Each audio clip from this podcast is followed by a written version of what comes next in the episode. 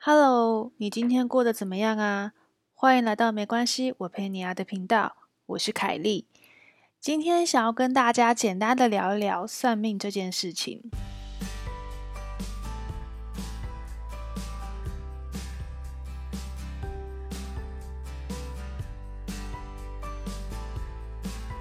最近呢，我的一个好朋友生了宝宝，所以要帮宝宝取名字。他选好了一个名字之后，就拿给他，就拿给他爸妈看。老人家拿到名字之后，就第一个时间到网络上找了一个算命网，然后就把这个名字输入进去，去看那个姓名的呃分析什么，那叫熊骑士姓名法，就是把姓名分成天地人，然后走命格，就是去算那个吉凶。我朋友取的这个名字是其实蛮好听的，字也很有诗意。但老人家一输入进去之后呢，就发现，哎，这个命格里面是凶哦，有凶，有大凶，这名字不好，那就要换掉。我们就一直在讨论说，那到底要什么名？到底要用哪一个字？然后要到底要取什么名字？然后我们就一直在那个一直在那个网站上面去 try 不同的名字。然后那个网站还有建议字，就是因为。因着你的生肖的不同，建议你用哪一些字？我们就这两天就在 try，那怎么 try 都都还是会有那么一些些美中不足，什么凶多于吉之类的评语，所以后来他们就决定，就拿小朋友的八字去给算命师，然后请算命先生帮忙取名字，这样子。这个这件事情呢，就让就让我想到了我这几年。或者我过往的人生跟算命打交道的这件事情，以前我们家是务农，我爸爸那边是务农的嘛，所以务农人家，反正务农人家就是很在意什么天时地利啊这些事情，所以一出生的时候，我们小孩子的命就是生辰八字就会被拿去排什么紫微斗数啊、八字命盘那些，然后包括取名字都要算笔画啊、算部首啊，有的没有的。我们很小很小的时候，其实我们家就是在信仰这方面算是蛮传统的吧。我爸妈是很纯粹的佛教，但是我的爷爷奶奶或者是外公外婆就是属于有一点偏道教那边。反正东方文化就是儒道，其实有呃佛家跟道家有的时候会有一点混淆。反正算命这件事情，或是命盘这件事情，老人家就是很相信嘛。那我们小时候也就是听爸妈在讲。反正小时候听爸妈讲的时候，都是一些很 rough 的东西嘛。就是比如说，我记得我妈小时候的时候就很常跟我讲说：“哦，那个八字排算八字算紫薇的先生说，你的事业运是很 OK，都不用担心，将来会反正就是会有钱啦。但是呢，就是姻缘不是很好。那因为小因为很小的时候不知道说哈，所以这是什么意思？”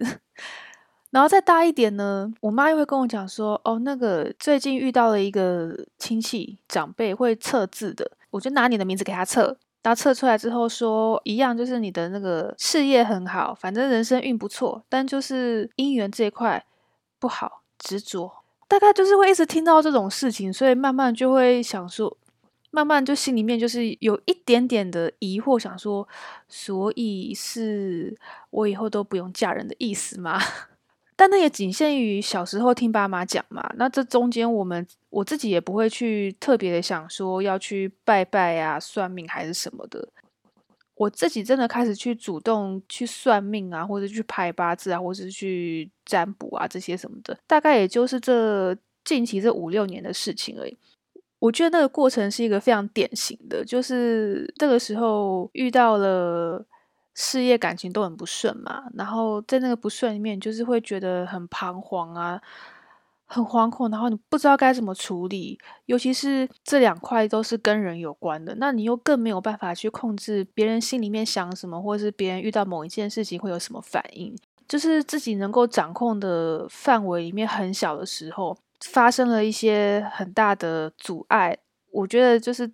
自己想破了头。都不知道该怎么处理的时候，就会开始想要去借助一些别的管道。所以那个时候，我记得我一开始接触的是塔罗牌占卜，后来开始就会有朋友帮我介绍一些，比如说星座啊，因为星座也是看你出生的时间嘛，所以就是星座、紫薇或者是八字。那我非常印象很深刻的就是，我在三四年前呢，透过朋友介绍，朋友介绍给我一个所谓的命理老师，他是排紫微命盘的，说这个老师非常的准，你给他算算看。然后我就想说，哦，好啊，因为那个时候那个时候也没有想太多，又想说好啊，因为反正我也正好想要找，那就有人介绍，我们就去就去看看。结果一去了之后呢？不算还好，算完之后，我真的是对于命理的这件事情打上了一个大大大大的问号。我那天去给那个老师排是什么状况呢？他就是他是用所谓的生辰，就是也就是你的八字下去排紫微命盘，然后结合星座，然后去看你这个人的性格，然后看你的每一就是几岁的时候行什么运嘛。就他看完之后呢，他就跟我说，他就先跟我讲说事业这一块，就说哦，你的事业就是应该要怎么样做，你就是适合做哪一些事情啊，然后你要怎么样做才能够有功名利禄这样子，然后说啊，你这个命啊，就是很有冲劲的命啊，反正就是有一种那种将领的命，要出去征战沙场的感觉，因为他在跟我讲这个。命盘的时候，我不知道大家有没有听过，就是杀破狼，也就是说女生的命里面带杀破狼，大家就会说哦，你这个命是比较，就是你这个女生是比较杀气比较重的之类的。那个老师到这边都还好，他还跟我讲说哦，这个杀破狼啊，古代人以为杀破狼是不好的，那其实是因为杀破狼的女生就是杀破狼的命格，就是你要出去征战，你要出，你要去。见世面，或是要去见人，跟人高博，你才会你的运势才会好。但是古代人呢，因为不喜欢女生一直抛头露面的，所以他们就会觉得，就是像杀破狼这样子的命格，他是需要需要出去征战的。那对于所谓的传统家庭观念，你要在家相夫教子，女子无才便是德的这种社会氛围下面，就是不好的。现代我们已经不是以前的那个时候了，所以这样子的命盘的女生呢，她就是有已经可以找到她发展的方式了。诶，听到这边我都觉得诶还好哦，还还蛮欣慰的。但是呢，话锋一转呢，他就跟我讲说，就是你这个你这个命格哦，就是不适合婚姻。你这个命盘哦，意思是说会压制你的老公哈。那是因为是你来找我算，所以我才跟你讲说你要怎么样怎么样怎么样。但是呢，如果是别的男生拿你的命盘来给我算呢，我就会叫他不要娶你。我想说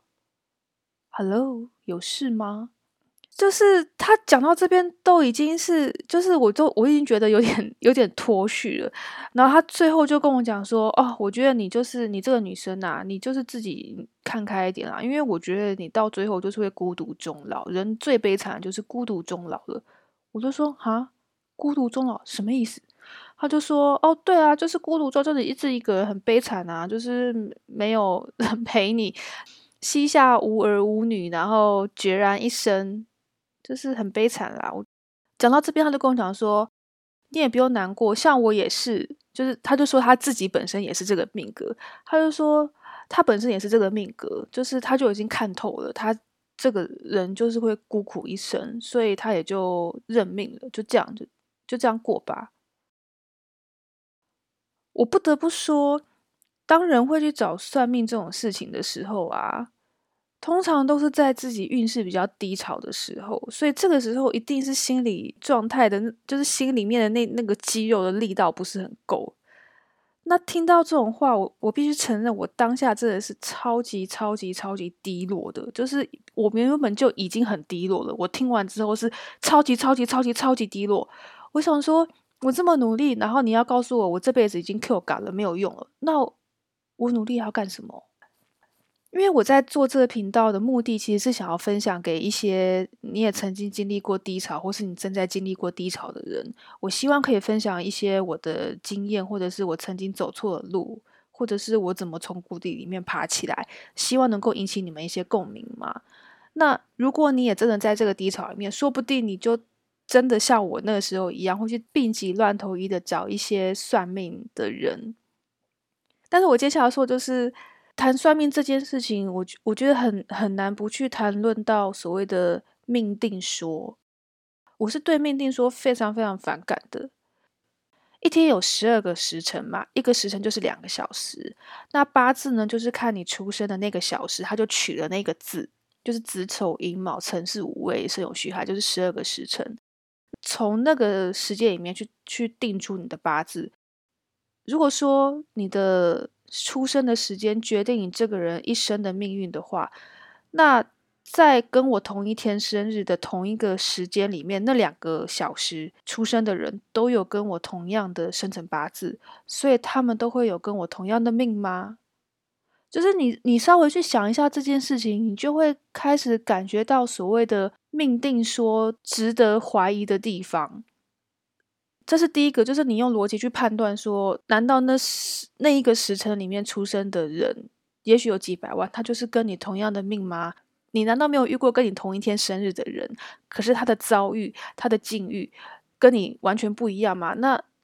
我觉得最实际的例子就是双胞胎好了。诶，双胞胎很多时候生出来是同一个八字啊，但是你看那两个双胞胎的命有一样吗？他们是同血同源，在同样的家庭环境下长大的，那你也可以看到有很多的双胞胎，他们的遭遇或者是他们未来的人生是走很不一样的路啊。所以这是第一点，我觉得如果你在很低潮的时候去算命的话，你必须要谨记在心的，就是命定论。你你用理性去判断，你就知道用时出生时间推断你这个人一生的这件事情，它有它的不合理性。再来第二个，我觉得人会去算命，很多时候都是为了要寻求一个解脱，或者是寻求一个答案，或者是寻求一个安慰嘛。你如果要把这个判断权交到另外一个人手上的话，会冒着一个风险，就是你不知道对方这个人的秉性是如何。因为那些老师啊，他学会命理嘛，可是他在帮你解盘的时候啊，都是带着他自己的价值观的。比如说，这个老师如果他认为女生结婚，才是好命，或者是说他认为幸福的婚姻是什么，或者是他觉得成功的事业是什么？但是在你的命盘里面看到你所谓就是你命盘里面该有的那个成功不符合他对成功定义的话，他就会告诉你你的事业不成功。而且我觉得这些命理老师超级奇怪的，他就告诉你说你命中不会，就是你就是命中无财。那然后呢？因为我出生的时间不是我选的嘛，那我出生的时候就已经定了。如果按照命定说来讲的话，那我的八字定下来了，老祖宗的古代的典籍传下来的，就说说我这个时辰出生的人会不好命。那我想请问一下，如果你一开始就知道你命不好，比如说你一开始就知道你会穷困潦倒一生，你一开始就知道你会孤苦一生，请问我还需要做什么努力吗？甚至是有一些悲观一点的人会觉得，哦，既然如此的话，还是我干脆直接去登出创一个新账号好了。这是委婉一点的说法啦，就是我直接登出吗？否则你跟我讲这句话是什么意思？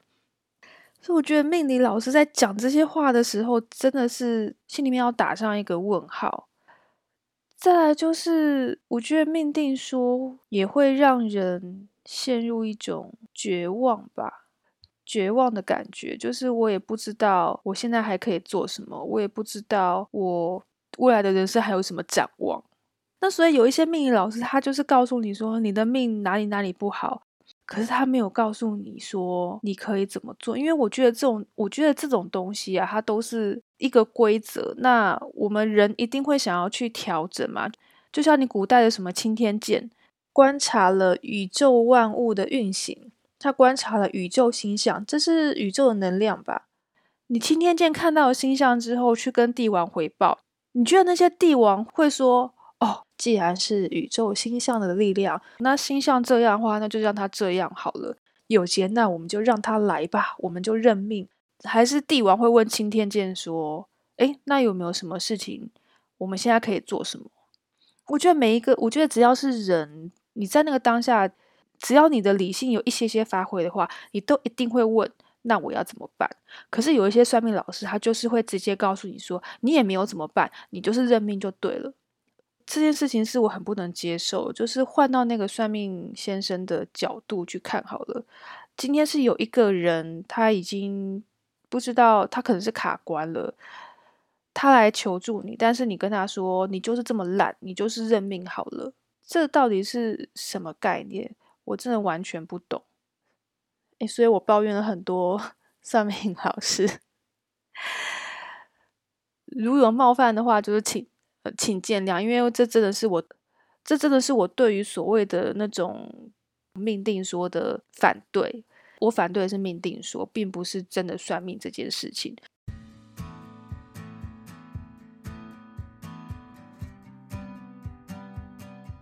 我到现在都还是会去算命，可是我已经不排紫薇了，我不会去再去算那种呃所谓你出生下来就是怎样，你取完名字之后就是怎样的事情。我觉得我都还是想要在所谓的低潮中去找出自己可以做一些什么的积极的动力。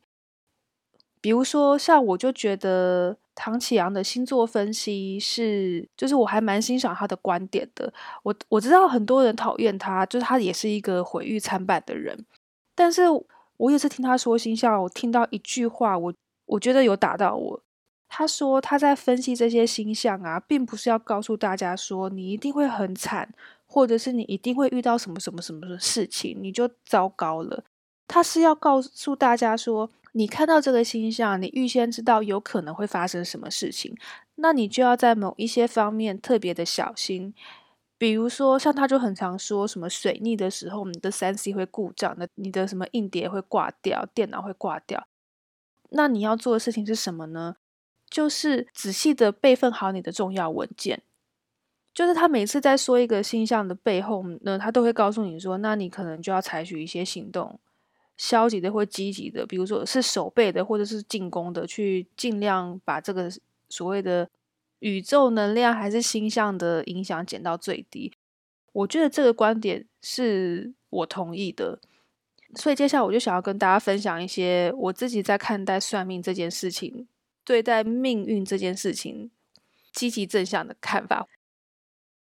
如果你不相信算命的话，那就算了，那没有关系。我没有，我觉得，我觉得你想要靠你自己的力量去闯你的人生，这是非常值得鼓励的事情，或者是本来就应该这样。所以我并不打算说服你说算命是有用的。我今天可能会想要对那些本来就有在接触命理，或者是本来就有在接触占卜的人说一些我分享我自己的一些想法，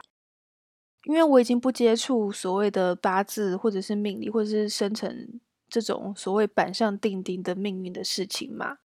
但是我知道有的时候我们人生就是会遇到很多你难以解释的。就是生命一定会在某一些时候，在你不经意的时候，给你一些困境。那这个困境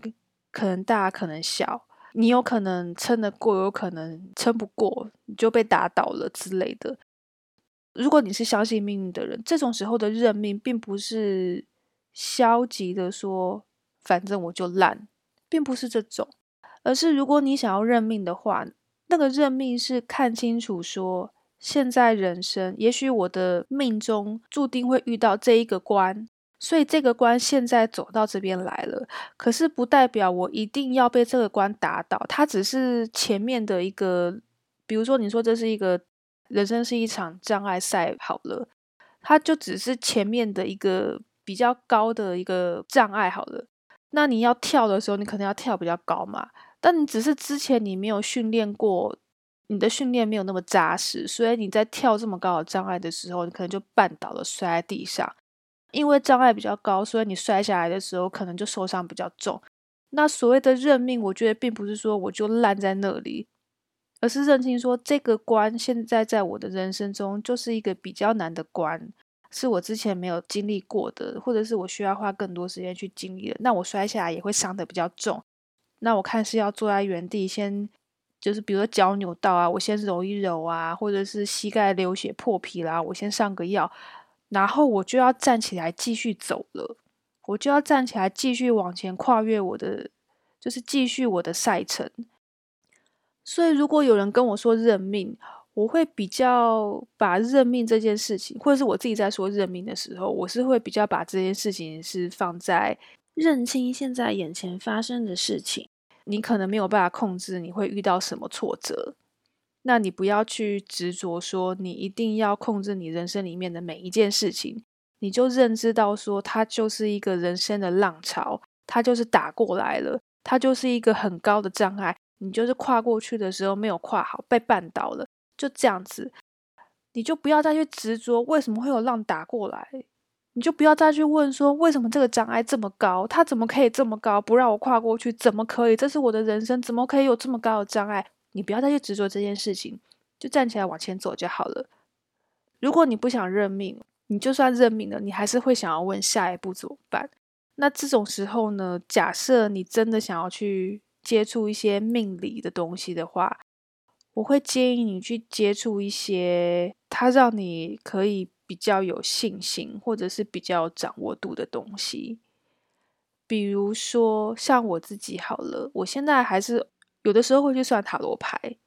塔罗牌大概就是半小时到一小时的时间吧，那反正问题就随你问。我觉得在问的那个当下呢，其实都是一定是问你当下最困扰你的问题嘛。不管你说那这个算塔罗牌出来结果是所谓的宇宙的能量透过牌写给你的指示，还是这个算命师自己去胡诌乱乱问的？但是呢，我觉得塔罗牌背后有一个很重要很重要的概念是，他看的是你当下的能量。如果你的做法变了，你的想法变了，你的能量就会变。你抽出来的牌的结果就会不一样，这是什么意思呢？其实我们不要把它看得这么玄妙。你把这种玄妙的事情转到用理性的角度去看的话，其实就变得很合理。比如说，你今天会跟朋友起了冲突，你今天事业上会不顺，你跟长官、你跟客户有一些纠纷，或者是处的不好，或者或者案子进行的不顺利。一定都有原因，那这个原因是什么呢？有可能是客户那边的原因，有可能是你自己个人的原因，可能是你们沟通上面出现了什么问题。如果你用原本的方式去处理这个问题行不通的话，你是不是会很合理的去找另外一个方式处理这件事情？比如说，你跟客户窗口，呃。要瞧一个案子，怎么都瞧不过，这窗口就是挡你。那你会不会想要换一个方式？比如说，你跟客户的执行窗口谈，那这个窗口一直挡你，你会不会想说，诶，谈不过，那我就找我老板，我找我总经理出来谈，这样可以了吧？或者是你找你我的总经理跟你窗口跟客户的总经理一起谈，两个高官一起谈，总比我们两个在底下这边拉扯来拉扯去还要顺利嘛？所以，你实际在现实生活里面，你遇到困难，你是会换一个方式去做的。那你换一个方式去做，你当然就会有不一样的结果啊。呼应到我刚刚说那个塔罗牌，就是你，你只要当下念头一转，换一个想法，你抽出来的牌就会不一样。其实这个概念是非常非常合理的，我觉得它并不是这么样的玄妙。基本上这两件事情就是讲的是同一件事情啊，只是。只是你说用牌卡，它还是会有一些人还是会觉得它有一些些什么宇宙能量在里面，它还是有一些什么怪力乱神还是玄妙的东西。但是如果你今天是真的真的真的很想要有一个人，或是很想要有一个指点，很想要有一个形而上的东西来指点你的话，我觉得你去庙里拜拜求签，或者是去算塔罗牌，都比你去排所谓的什么。八字命盘去看，说哦，我因为我今年就是流年就是运不好，所以我才会遇到这种事情。我觉得去庙里抽签，或者是去算塔罗牌，都比你去算八字命盘、紫微斗数这种东西还要来的积极一些。它的概念就是告诉你说，只要你改变了，你的结果就会变，所以你是有掌握度的。你接下来要做的事情呢，就是找出你自己的。问题症结点所在，卡关的点在哪里？找到一个方向去调整这个卡关的点，或是你换一个心境去看待你眼前遇到的挫折跟困难。你才会比较好过。我觉得这个是我比较推荐的方式，就是你还是可以，你的你还是可以靠你的意志去控制某一些事情，只是这个只是你控制的范围可能会很小，你没有办法控制，比如说疫情来袭，然后很百业萧条，你没有办法用你的力量去改变整个大环境，但是你可以在你遇到的。的事情里面做一点小小的改变，或者是改变你的心态去看待这个世界。然后还有另外一个点就是，我会比较推荐这种方式。一方面也是因为，一方面除了说它让你比较有掌握度之外，它有时候对我来说是一种心灵智商的概念。就是我去跟一个人聊我的问题，这个人我我不管他是谁，反正你可以说他是所谓的去庙里抽签会有解签人嘛？你说是解签人，你说是所谓的什么？你说是庙里的关圣帝君，或者是你说是塔罗牌老师，还是你说这副牌它真的是感应了宇宙的能量，然后呈现给你看？不管是怎么样，其实我当下做的就是找一个人，或者找一个对象。去聊我的问题，然后从他那里得到一些反馈，或是得到一些建议。其实很多时候呢，我去算完塔罗牌之后，是有一种心灵之上的感觉，因为我觉得很多时候，我觉得很多时候他们都是会用一种比较温暖的方式，而且其实塔罗牌这个派系，它就他就是告诉你说。他他只能看你当下能量，他没有办法看你，比如说超过半年都会不准。所以像这个方式就是很就是很太好了啊！就是你现在开始改变，你三个月或是半年之后，你就会得到不一样的结果了。我觉得这个可能，我觉得这个对人的建设性，比所谓的你出生时期、你出生时辰就定下你的命来说还要有用吧。好啊，所以结论就是。如果你现在人正在低潮，你心里面的你，你心里不够坚强的话，请你远离所谓的命定说，因为那会让你觉得更加的绝望。如果你你真的很想要透过这种所谓的形而上的力量来给你一些抚慰，或是给你一些方向的话，请你去找那种比较积极的方式，或者是比较有建设性的方式。比如说，你可以去行天宫问关圣帝君要一支签，他就是会告诉你说你接下来怎么做，或是告诉你说你现在遇到的困难可以怎么解，或者是你可以像我一样去找一个塔罗牌老师问一下，抽几张牌疗愈一下自己，储存一点自信跟能量，然后回来继续面对自己生活里的难关。好，那今天大概就是这样啦。希望各位在迷茫中寻找灯塔的时候，是真的找到了一座可以照亮你的灯塔，而不是把你压垮的，而不是把你压在塔底下的那种灯塔。那今天就先这样啦，我们下次见喽，拜拜。